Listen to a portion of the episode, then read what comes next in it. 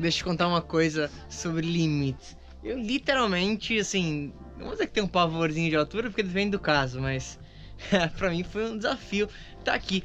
E muita gente, né, principalmente em termos de negócio, a pessoa fica naquela zona de conforto, né? E ela acha que isso acaba sendo positivo e tal. Só que a zona de conforto, na verdade, é um péssimo lugar para você estar. Tá, porque por mais que pareça confortável, é, isso não, não te desafia, você acaba ficando na mesma. E pra você ter resultados diferentes, você tem que fazer coisas diferentes. Simples e óbvio.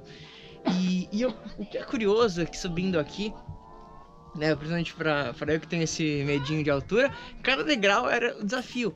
Só que quando você chega aqui e olha a vista, o que, que é o legal, né? Todo desafio que faz você crescer, faz você se desenvolver, tem um benefício.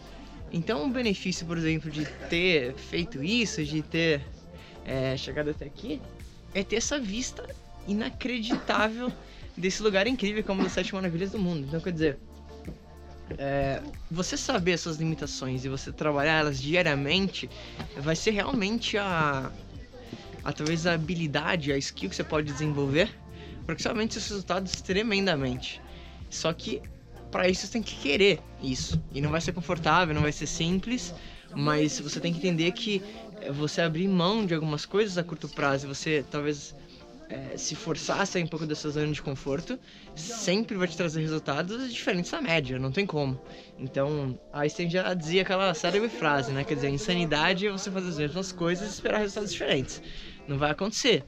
Assim como eu acredito que sorte é quando a competência e contra a oportunidade. Então, se você realmente talvez assistir esse vídeo agora, eu sei que você sabe quais são as coisas que você poderia melhorar. Por exemplo, a timidez era algo que me prejudicava muito, porque ela me impedia de fazer coisas que gostaria de fazer. Assim como também, enfim, subir aqui e talvez me desafiar.